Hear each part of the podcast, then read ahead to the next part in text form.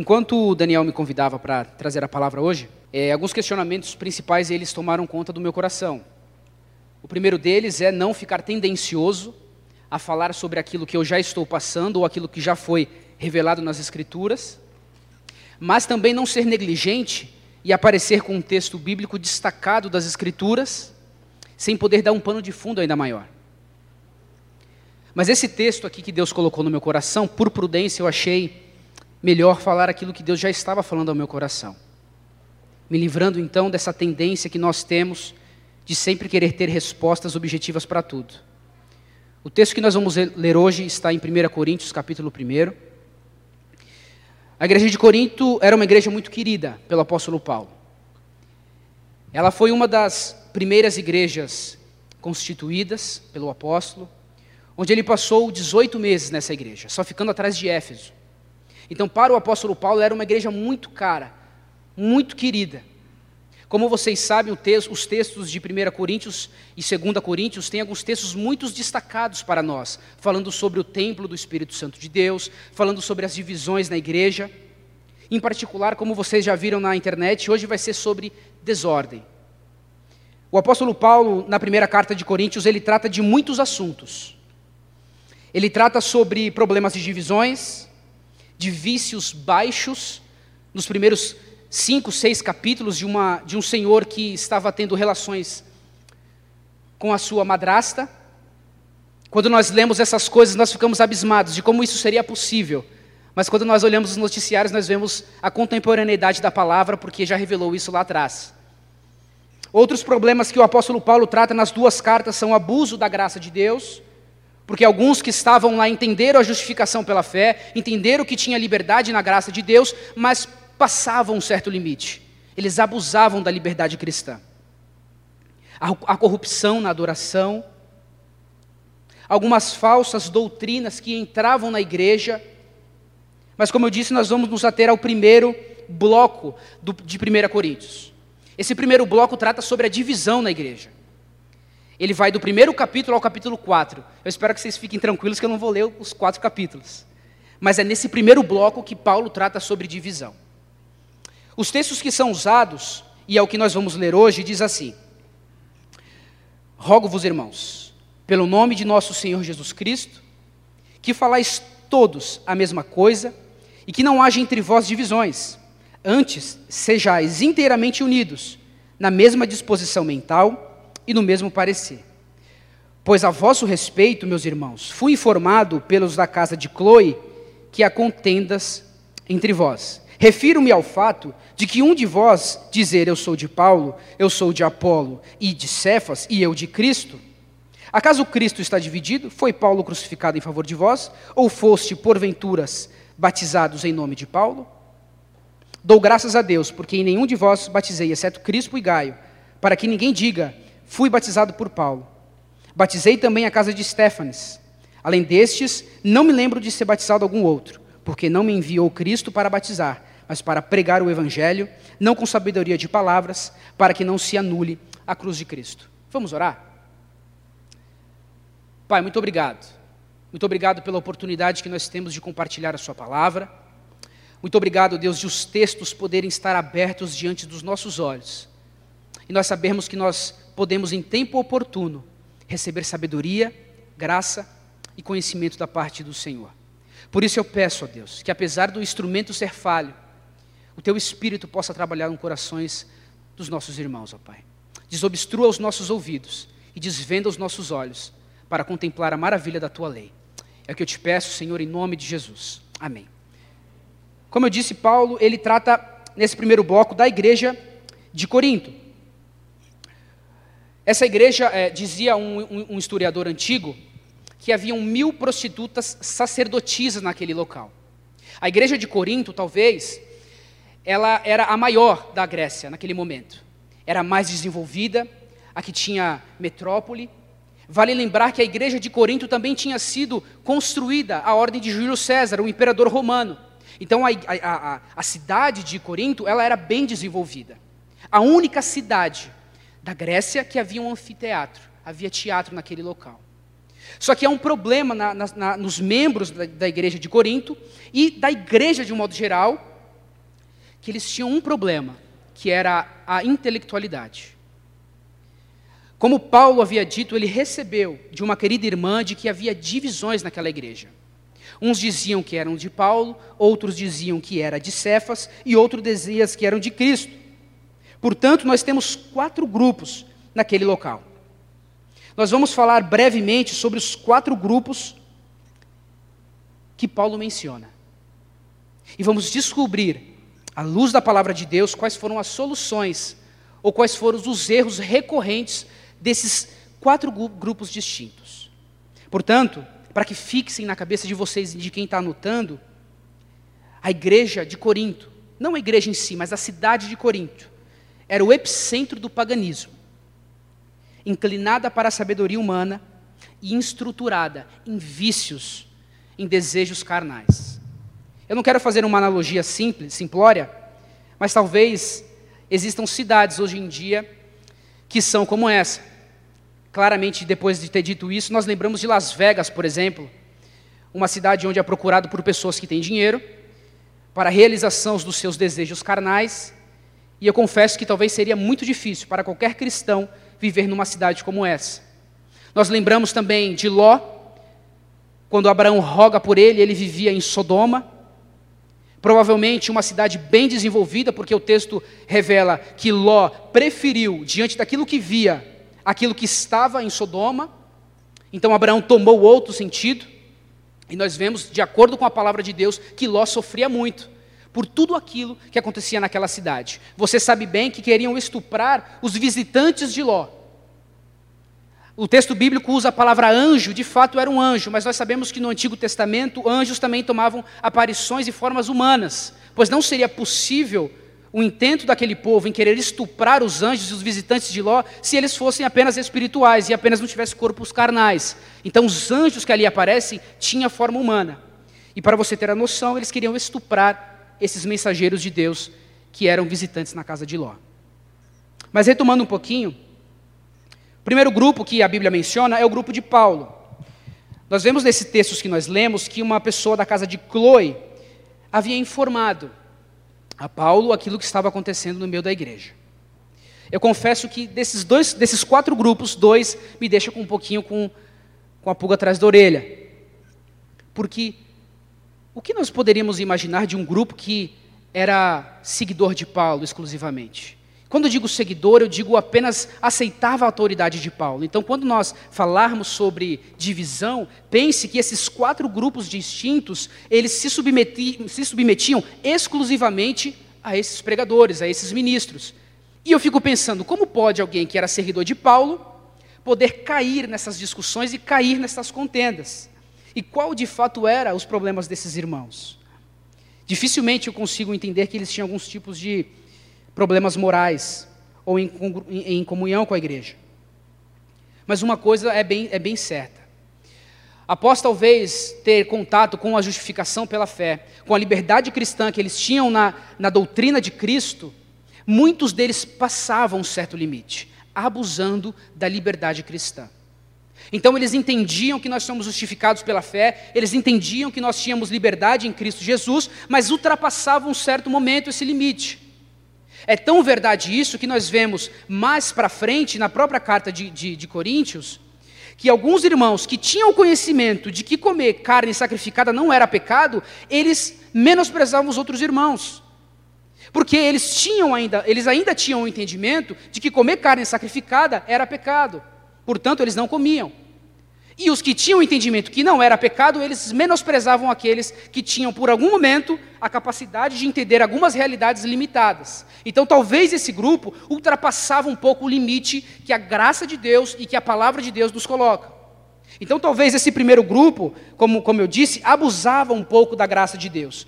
Existe um livro muito conhecido, o pastor João já mencionou dele algumas vezes, que se chama Discipulado, de um teólogo uh, alemão que ele trata nos primeiros capítulos, nos primeiros capítulos do livro sobre a graça barata. Aquela graça, aquela justificação que justifica o pecado ao invés de justificar o pecador. E alguns, quando extrapolam algumas realidades bíblicas, ultrapassam alguns limites, vivendo até mesmo na libertinagem. O segundo grupo é o grupo de Apolo.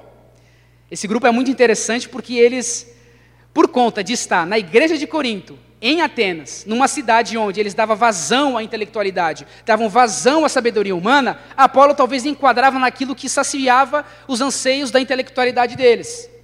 Apolo, como é revelado em Atos, ele é alguém eloquente.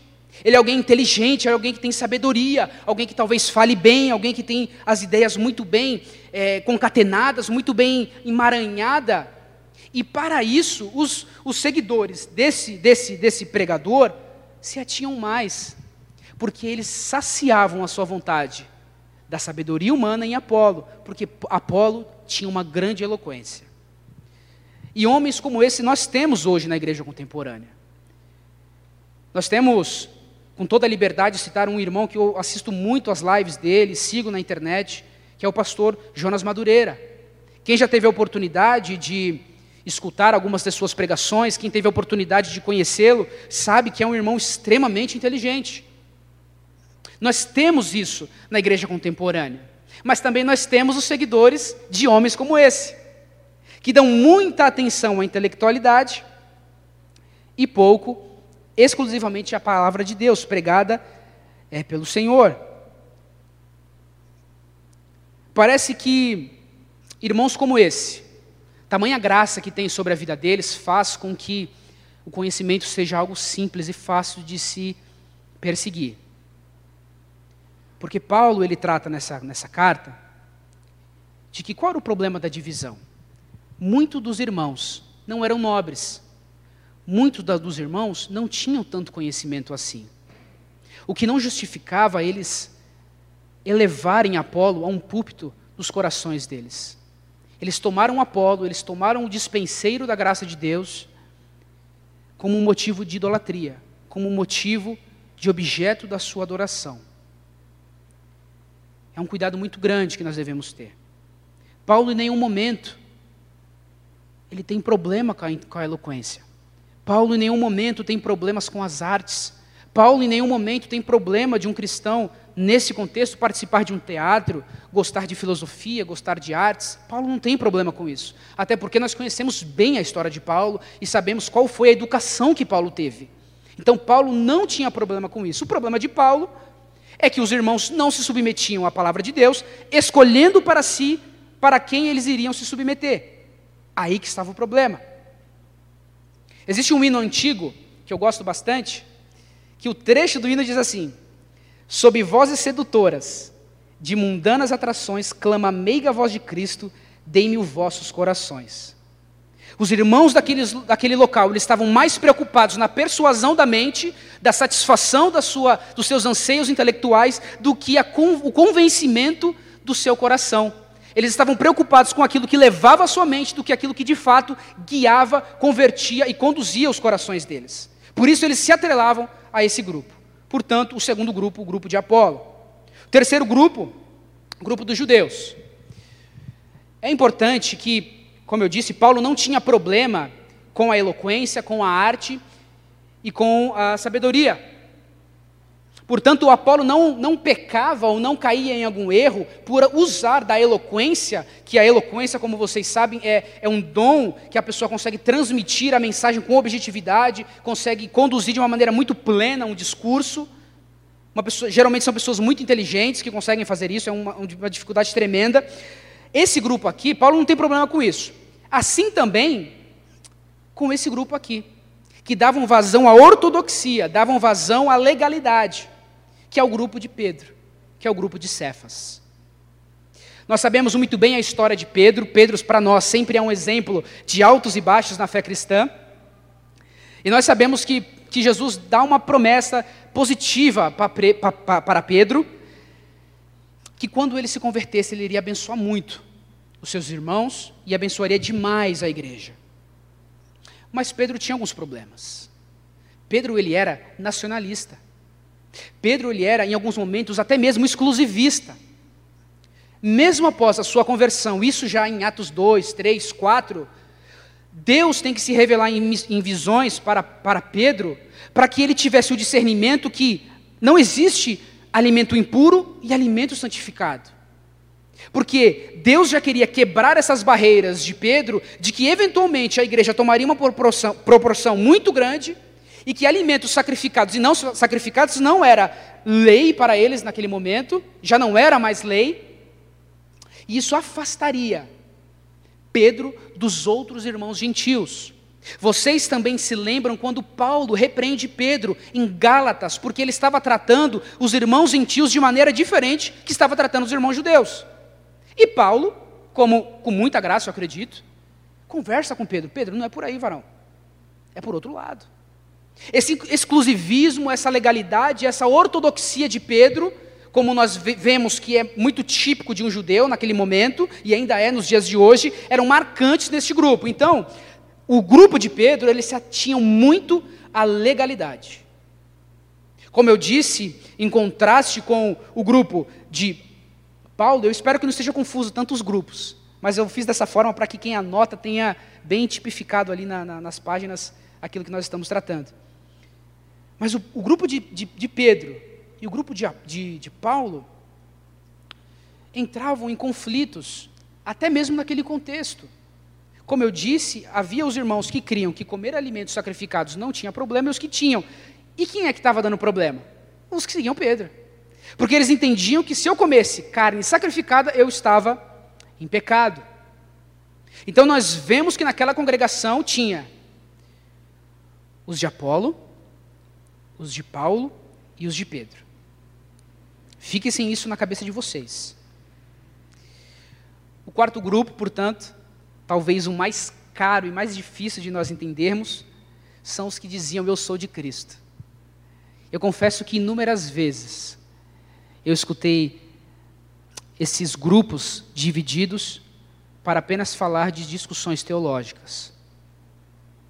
Muitas das vezes nós escutamos isso na internet, em grupos de amigos, de que essa divisão que tem aqui são as divisões típicas que nós vemos das divisões teológicas que nós temos na igreja contemporânea. Mas não é verdade. Não é verdade. O grupo de Cristo, eles olhavam para o grupo de Paulo e falavam: Olha, eu não barateio a graça de Deus. Eu tenho preciso o que é justificação pela fé. O grupo de Apolo, eles olhavam para o grupo de Apolo e falavam: Bom, a minha mente não atiça muito para essas questões filosóficas, de arte e de, de, de coisas desse mundo. Eu não, não tenho problema com isso.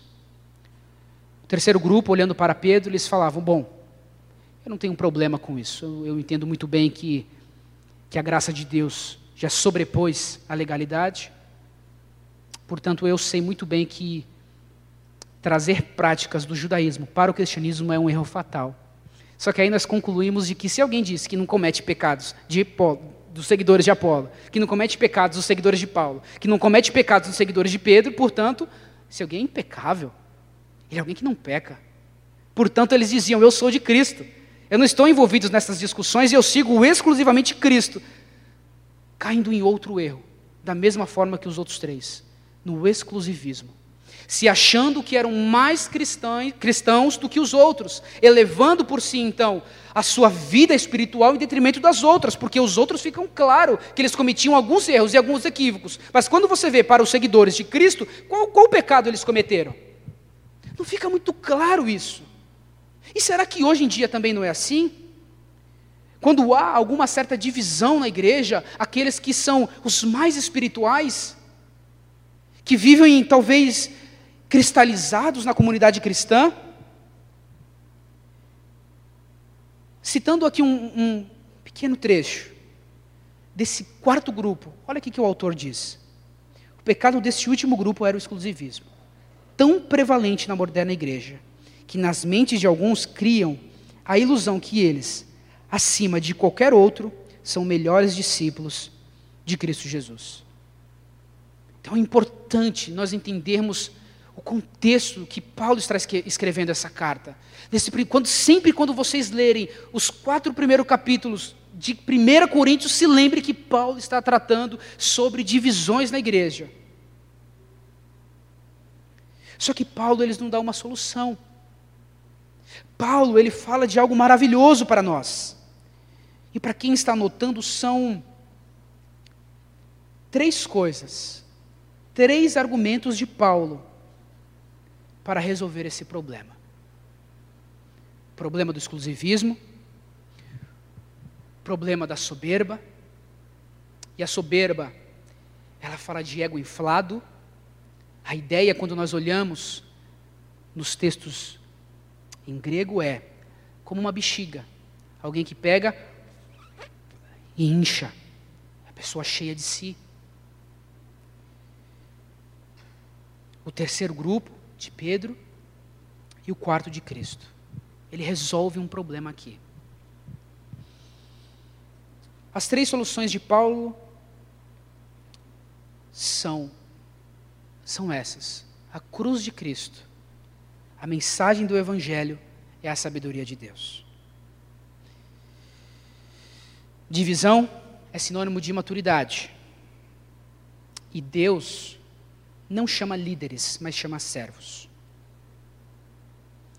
Para resolver o problema da intelectualidade que tinha naqueles grupos ali.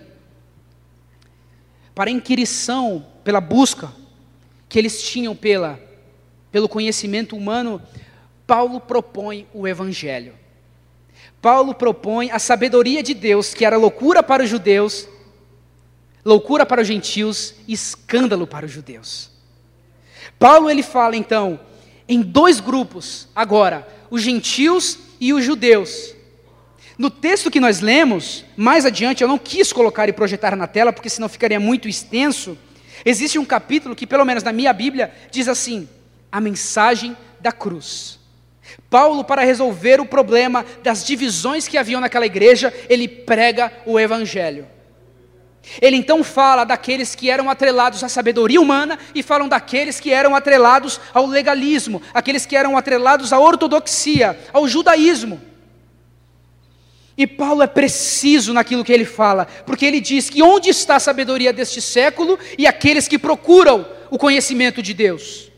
Falando para os judeus, falando para os gentios. E depois ele fala sobre o escândalo, o escárnio que é a mensagem do Evangelho por conta de Cristo para os judeus. Conceber, um gentil conceber a ideia de que Deus tocou a humanidade era loucura. Quando nós lemos no Evangelho de João, no primeiro versículo, João diz que Jesus era o Logos de Deus. Quando nós lemos que Jesus era o Verbo de Deus, um, gentil, um judeu que estava muito atrelado com a sabedoria humana, ele entendia, na concepção deles, de que havia alguém que regia a humanidade. Eles entendiam que existia o Logos, que ficava abaixo do poder que emanava, que era o poder criacional, existia um meio termo ali, que era possível criar e dar ação a todas as coisas. Mas eles não entendiam de que esse Logos tocou o chão da terra. Eles não conseguiam conceber, porque parte da doutrina de um, de um gentil era de que a matéria exclusivamente é má. Que o corpo, a nossa carne, ela é exclusivamente má. Mas nós cremos que não é só a matéria que é má. A nossa essência inicial é má.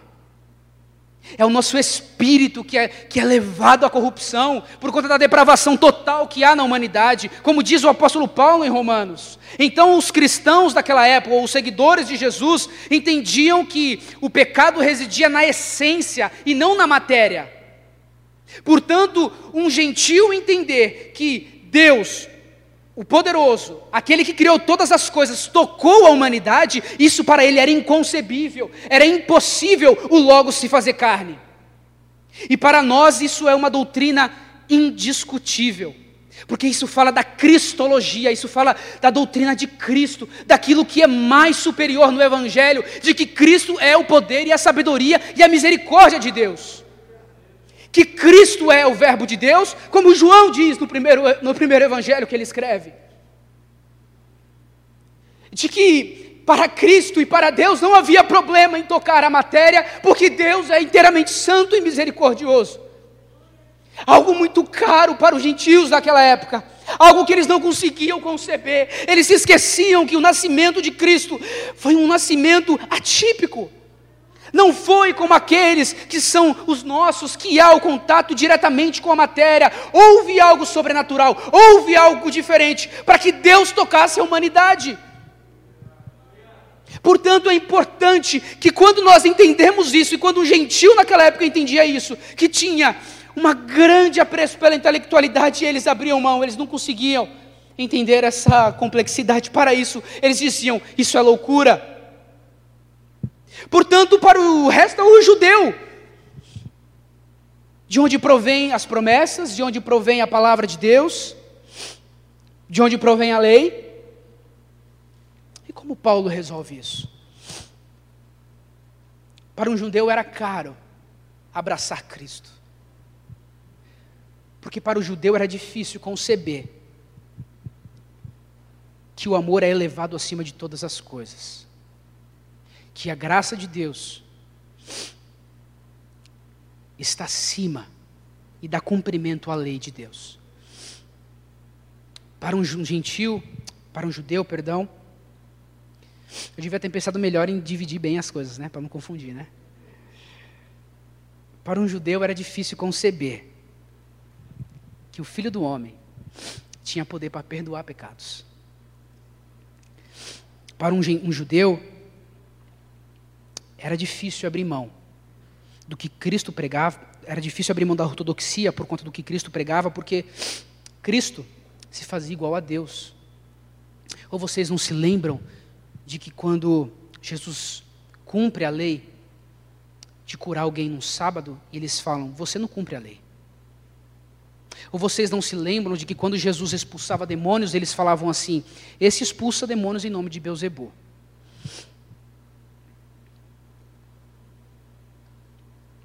Para um judeu era difícil conceber que Jesus, ele era o próprio Deus. Então, para o gentio e para o judeu, o Logos entre os homens era impossível. A encarnação do Deus invisível, a manifestação da sabedoria de Deus, era inconcebível. Mas nós queremos dessa forma. Porque a mensagem do Evangelho foi revelada no Espírito. E somente homens espirituais podem discernir o Evangelho de Deus. Eu fiz um apanhado aqui daquilo que está em João.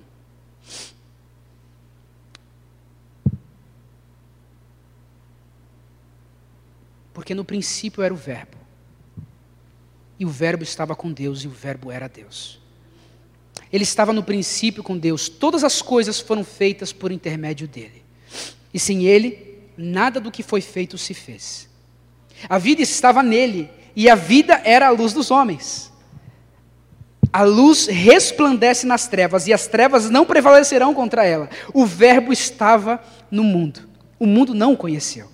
Veio para o que era seu, mas o mundo não o conheceu. Veio para o que era seu e os seus não o receberam, mas todos quantos o receberem, deu-lhes o poder de serem feitos filhos de Deus, a saber, aqueles que creem. Essa é a mensagem, o cerne do Evangelho. Essa é a mensagem que converte os nossos corações, é essa a mensagem que transforma a nossa natureza, é essa a mensagem que nos santifica, que nos separa do mundo, que nos regenera, nos faz, nos faz a imagem de Cristo. Essa é a mensagem que converteu aqueles irmãos, converteu ao longo dos séculos e ainda continua convertendo a todos os que ouvem e é receptivo à mensagem da cruz. Porque a mensagem da cruz é a inclinação de um Deus poderoso a um povo perdido. A mensagem da cruz é a submissão plena aos desejos e às vontades de Deus. A mensagem da cruz, portanto, é humildade. É inegável que nós vemos a submissão de Cristo, não só a vontade de Deus, mas todos aqueles que disputava todos os tons e aquilo que Cristo fazia. Um Jesus que limpava os pés dos seus discípulos, um Jesus que se humilhou, sendo poderoso, sendo soberano, sendo detentor de todo o conhecimento, escutou, aprendeu, nasceu, foi criança. Quando nós entendemos que Deus, Deus, o Deus invisível, se fez carne, aprendeu, caminhou para que nós tivéssemos redenção da nossa alma. É impossível não se, se ser impactado por isso. Por isso é importante, quando nós lembrarmos da cruz de Cristo, quando nós olharmos para Cristo, nós olharmos Deus, um Deus que resgata pecadores, e para isso se submeteu à morte de cruz. Então Paulo, ele dá essa solução, irmãos, que disputam, que há ciúmes entre vocês, lembre-se do Evangelho, lembre-se da cruz de Cristo, porque a cruz de Cristo, ela pega a redenção da nossa alma, mas nos ensina a viver em humildade com o nosso irmão. Lembre-se disso. Segundo ponto, é que divisão é sinônimo de imaturidade. No capítulo 2, perdão, no capítulo 3, Paulo fala que não poderia conversar com os corintianos como adultos na fé, porque eles eram carnais. E por que eles eram carnais? Porque no meio deles havia ciúmes e contendas. No meio deles havia não só divisão, e essa divisão dava causas, e as causas que davam era os ciúmes e as contendas.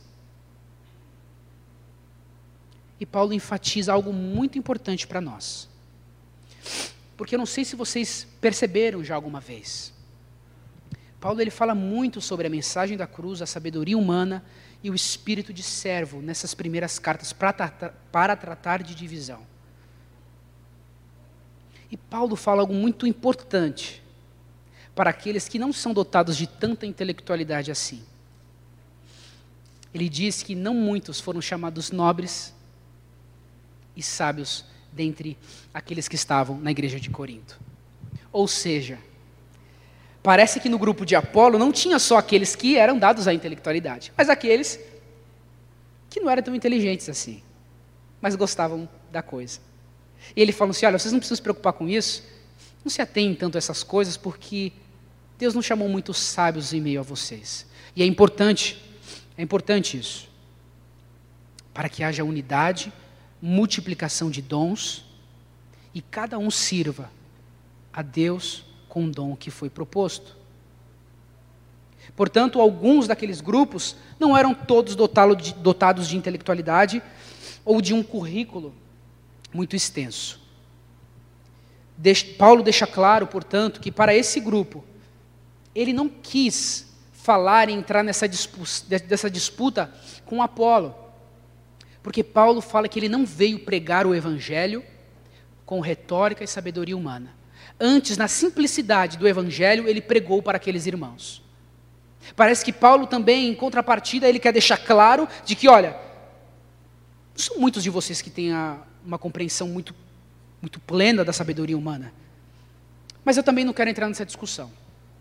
Eu não vou pregar para vocês com retórica e sabedoria humana. Eles não, eles não gostaram, evidentemente.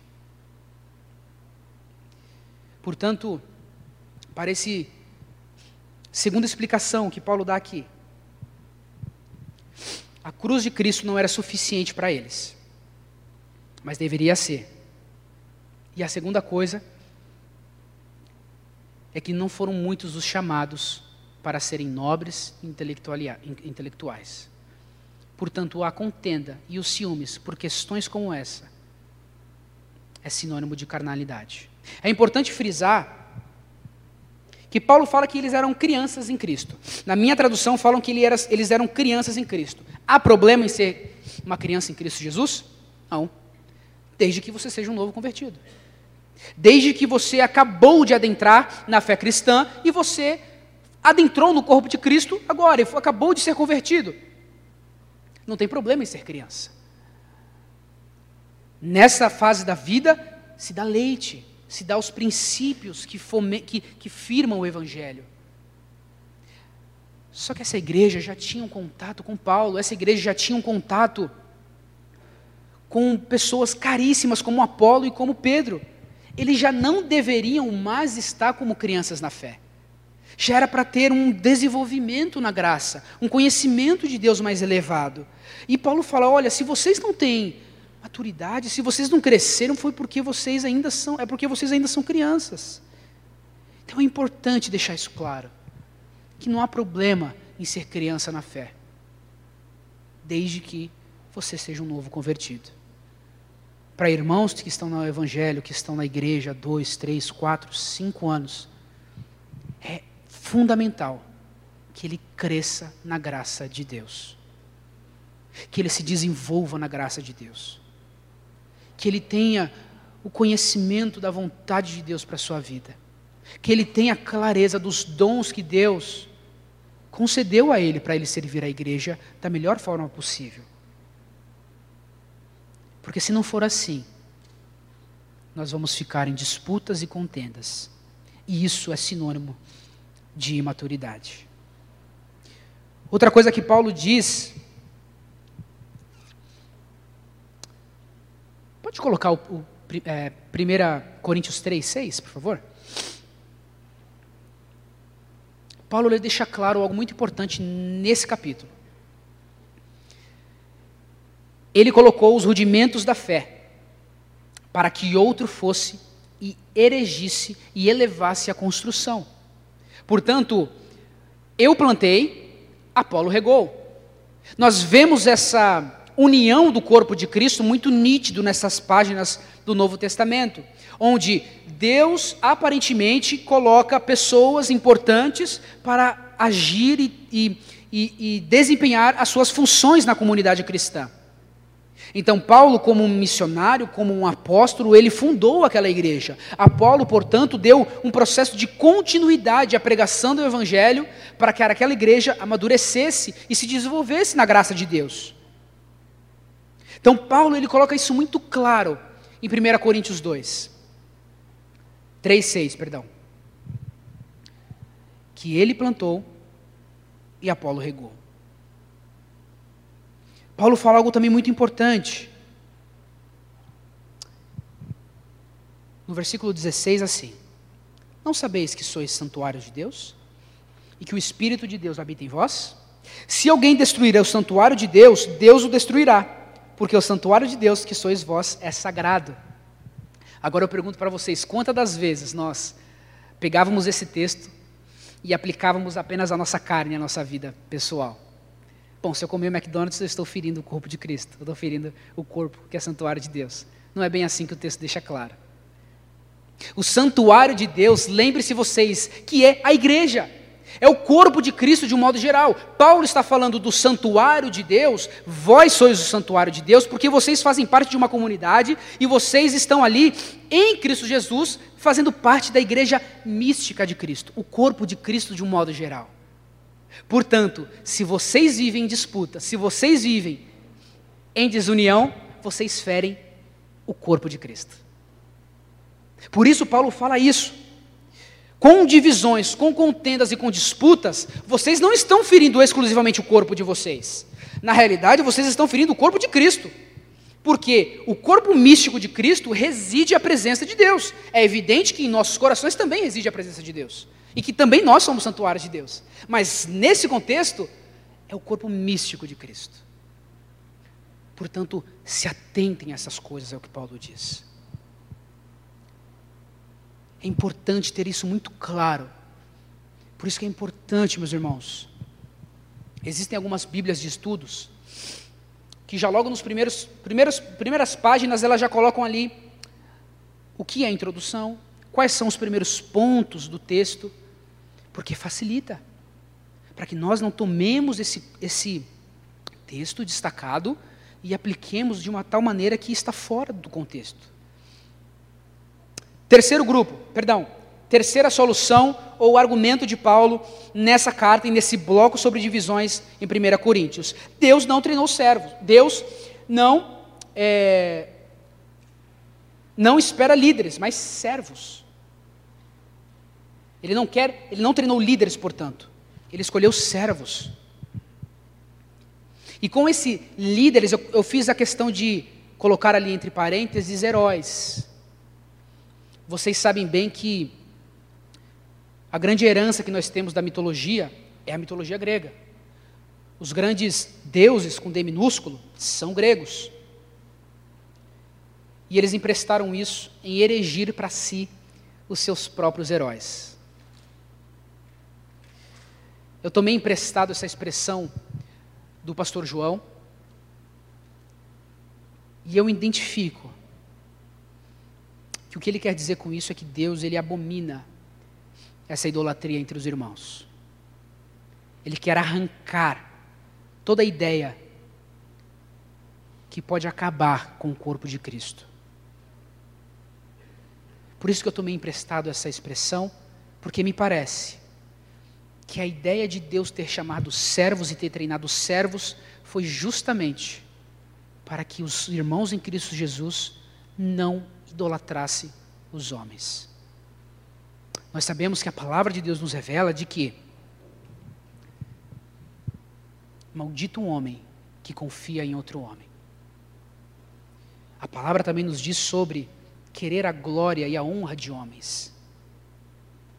Bíblia é muito enfática quanto a isso. Em algum momento, uma das seguidoras de Jesus falou, chamou Jesus de lado e falou: Jesus, no teu reino, será que vocês podem colocar, será que o Senhor pode colocar os meus filhos ao seu lado? Jesus fala: Isso não compete a mim, isso compete ao meu Deus que está nos céus. Vocês lembram bem dessa passagem? E levantou uma grande discussão entre os discípulos. Porque imagina você, a sua mãe chegar para Jesus pedindo lugar privilegiado onde Jesus se assenta, acima dos outros irmãos, dos outros discípulos. É um pedido assim, sem, sem pé nem cabeça, na verdade. Você pedir para Jesus, Jesus, me coloca numa posição elevada acima dos meus irmãos aqui quando você estiver lá no céu e eu estiver com você. É estranho um pedido como esse. E Jesus foi duro enquanto a isso. Ele falou que não existe autoridade Entendam a palavra autoridade. Não existe autoridade entre um e outro. Todos pertencem a um corpo, todos exercem uma função no corpo de Cristo, todos têm ali um dom específico para desenvolver e aplicar na comunidade cristã, seja lá qual for. É evidente que fica mais, mais patente aos nossos olhos a ideia da pregação, a ideia de ministrar o louvor, a ideia de ser um diácono.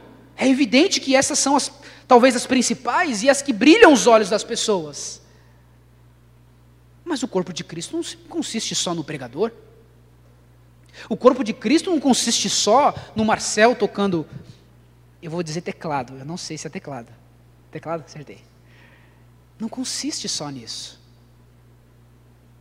Existem diversos dons, diversas maneiras de servir o Senhor, diversos modos de servir na casa de Deus.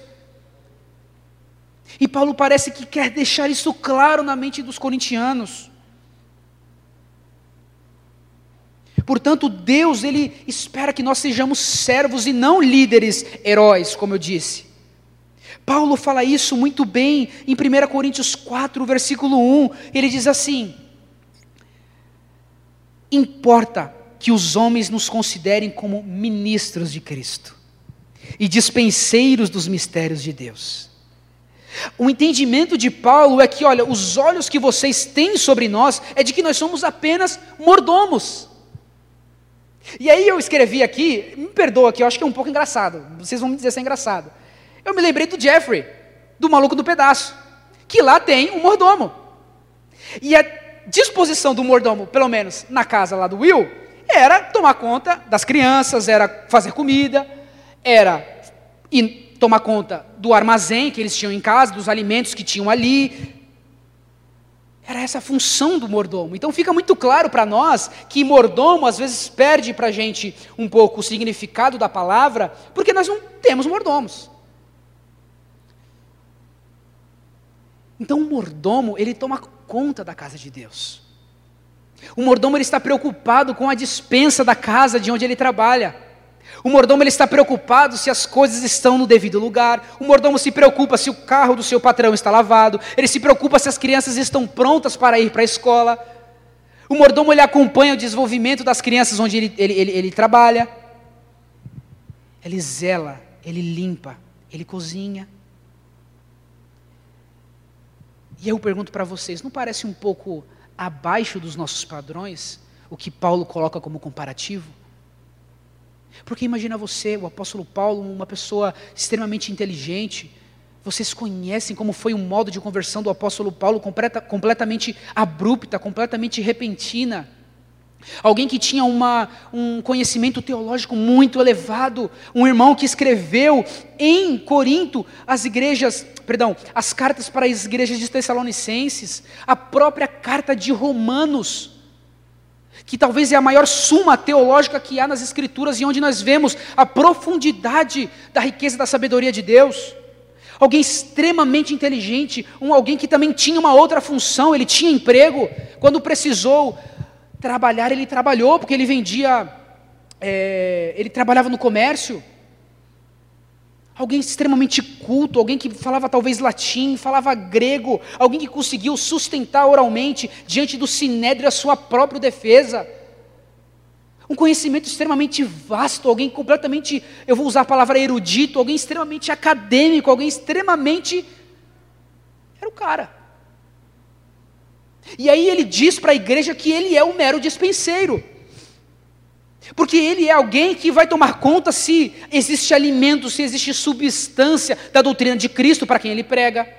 O apóstolo Paulo, como dispenseiro, tinha preocupação se a ordem, existia ordem na casa de Deus. E olha como isso faz sentido para essa igreja, porque não era a mesma igreja que estava tendo discussão, ou, perdão, a melhor da palavra seria bagunça, por conta dos dons espirituais, e Paulo tem que botar ordem nisso. Não é Paulo também que se preocupa com as finanças de outras igrejas quando ele precisa pedir auxílio e levantar recursos na igreja de Corinto?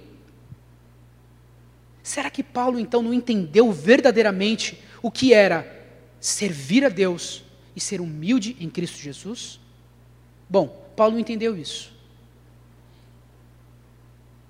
E diante da palavra de Deus, é isso que ele espera que também nós entendamos: de que os ministros do Senhor são despenseiros, são obreiros na obra de Deus.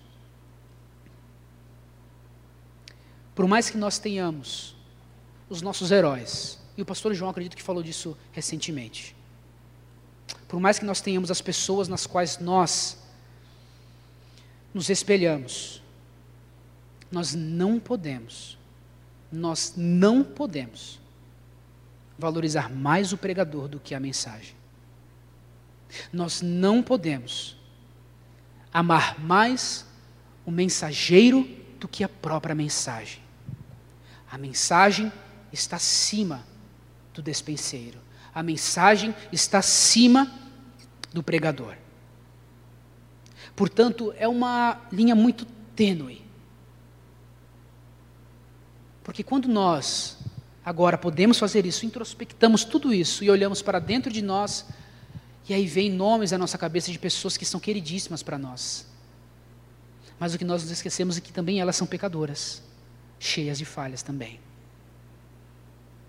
Nós nos esquecemos de que ela tem, essas pessoas têm problemas na casa delas também. De que não é revelado para nós.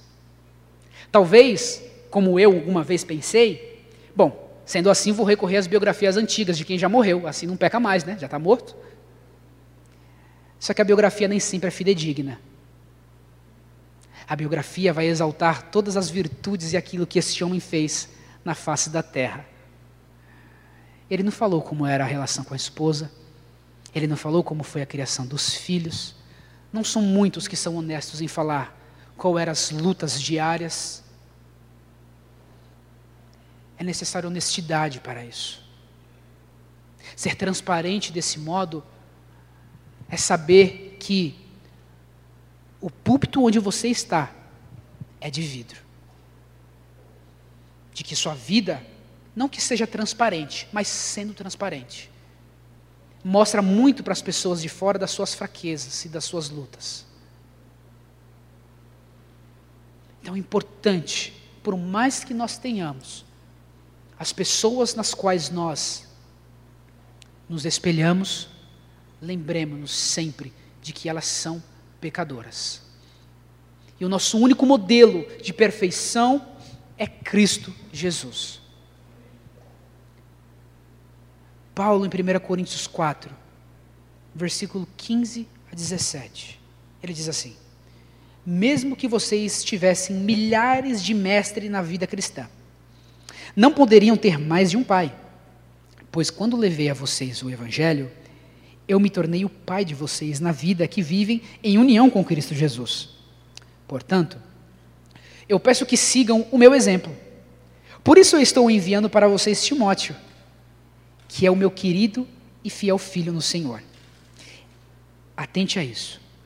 Ele vai ajudá-los a lembrarem dos caminhos que sigo na nova vida que tenho em união com Cristo Jesus.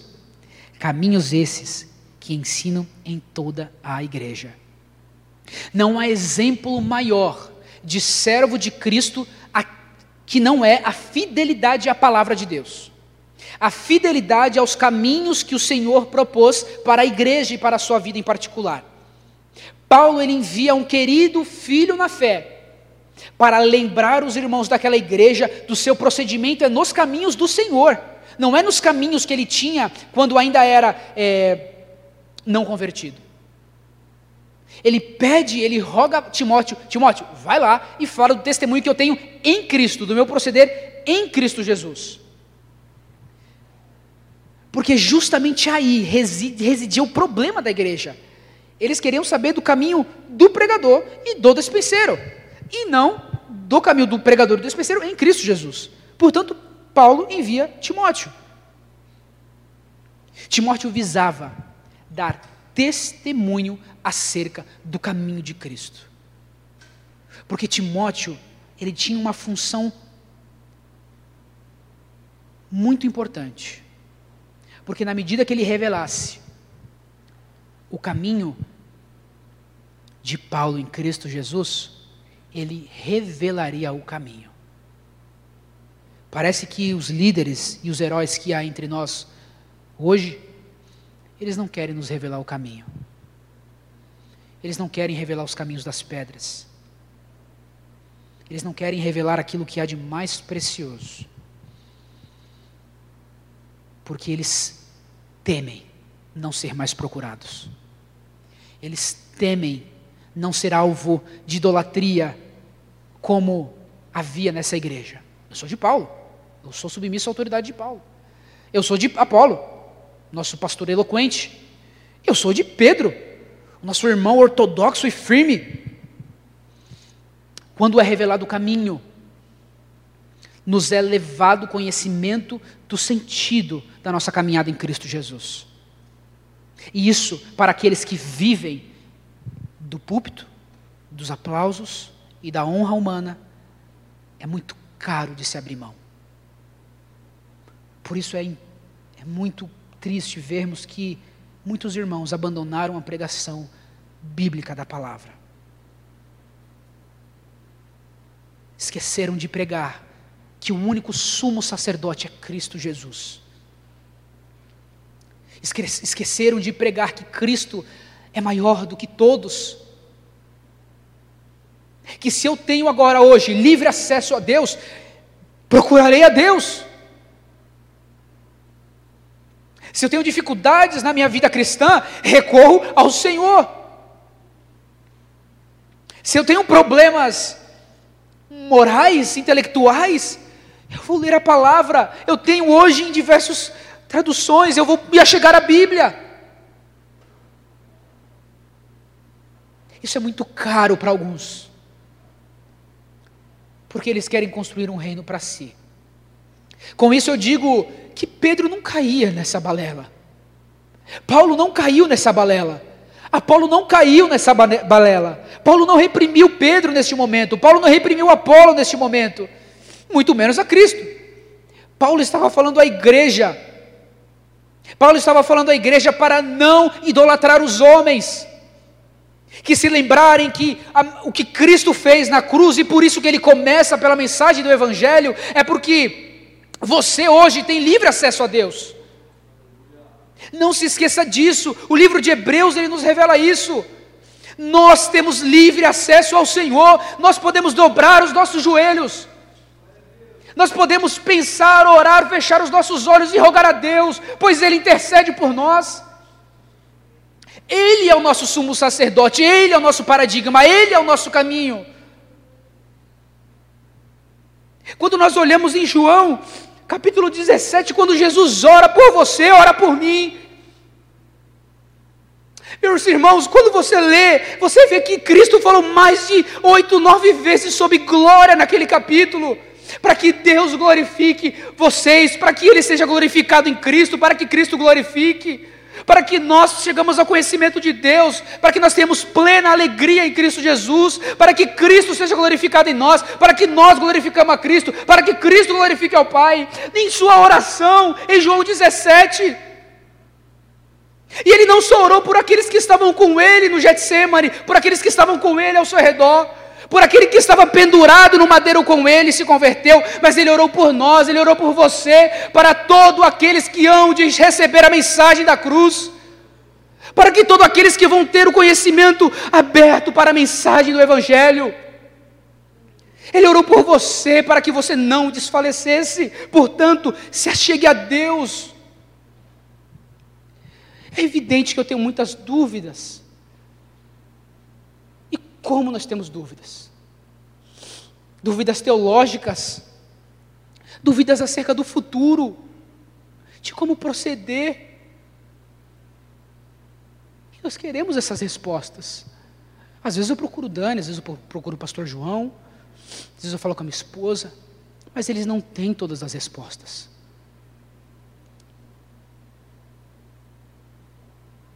Vamos nos achegar a Deus. Porque a fidelidade do despenseiro é levar o caminho de Cristo para que vocês, para que eu conheça o verdadeiro Senhor. Então é importante, meus irmãos, que fique claro isso, já indo para o fim, em nome de Jesus, né? Indo para o fim, que fique claro que nesse primeiro bloco, Paulo fala sobre divisão. A resposta para isso é a cruz de Cristo. A resposta para isso é identificar que se nós, se nós colocamos os nossos privilegiados no púlpito do nosso coração, nós somos carnais. E de que o que eu espero daquele que eu me espelho é a fidelidade à palavra de Deus e a fidelidade à mensagem da cruz. É isso que Paulo trata conosco hoje. É isso que a palavra de Deus, no meu entender, revela nesse primeiro bloco de 1 Coríntios. Por fim, por fim, eu quero contar uma história muito breve, muito breve, de um irmão chamado Francis Chan.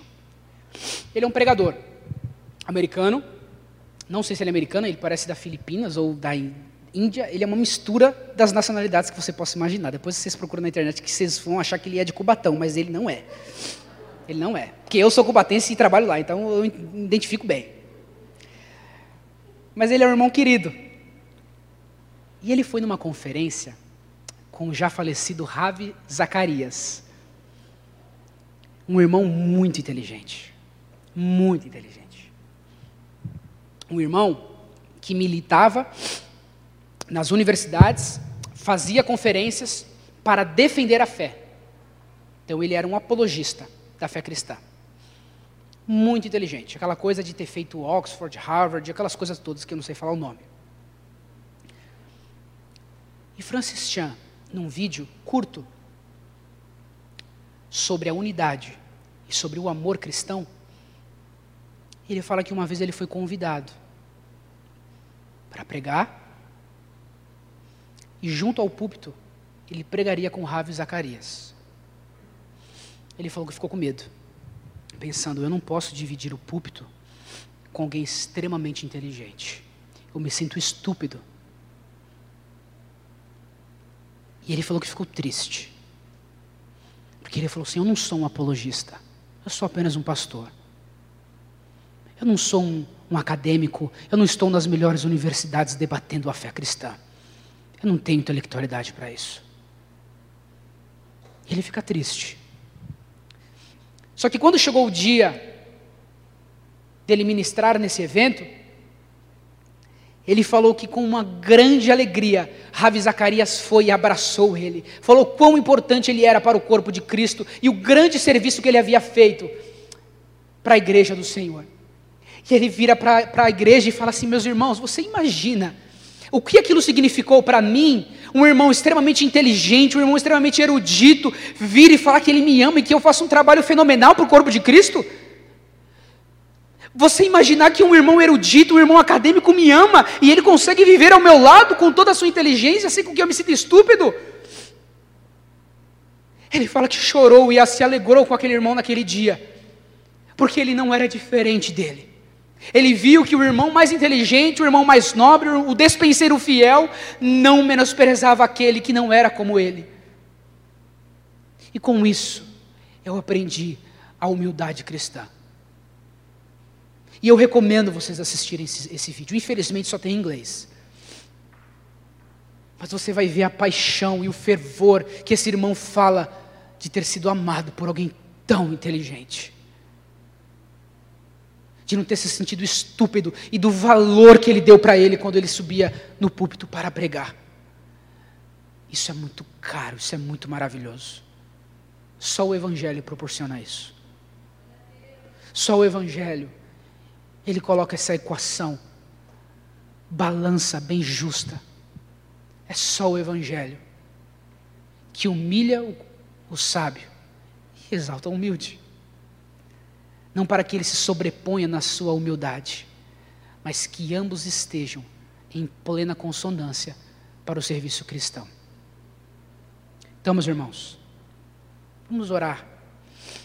Aquilo que Paulo diz primeiro capítulo, versículo 10. Irmãos, pelo nome do Senhor, que não haja divisões em meio a vocês. Antes, sejais inteiramente unidos, na mesma disposição mental e no mesmo parecer. Vamos orar? Pai, a Sua palavra hoje nos falou sobre divisões na igreja. Quando nós lemos, ó Deus, a tua mensagem, a tua palavra, princípios surgem em nossos corações, de nós sermos humildes, que eu não devo diminuir o meu irmão, que eu não devo também idolatrá-lo. Princípios, ó Deus, de que nós somos iguais diante do Senhor. Portanto, ó Deus, gere em nós o arrependimento. Faz com que nós sejamos conformes à Sua palavra. Envia-nos Timóteos, ó Deus, para revelar o caminho de Cristo, para revelar o caminho de Paulo em Cristo, e não mais um bajulador, ó Deus. Forme-nos, ó Deus, obreiros fiéis à tua mensagem. Forme-nos cristãos fidedignos ao Senhor Jesus. E que a união, Senhor, possa prevalecer em nossos corações. É o que eu te peço, Deus, que a mensagem possa estar cravada em nossos corações e nós tenhamos paz com o Senhor nesta noite. É o que eu te peço, Deus, em nome de Jesus. Amém.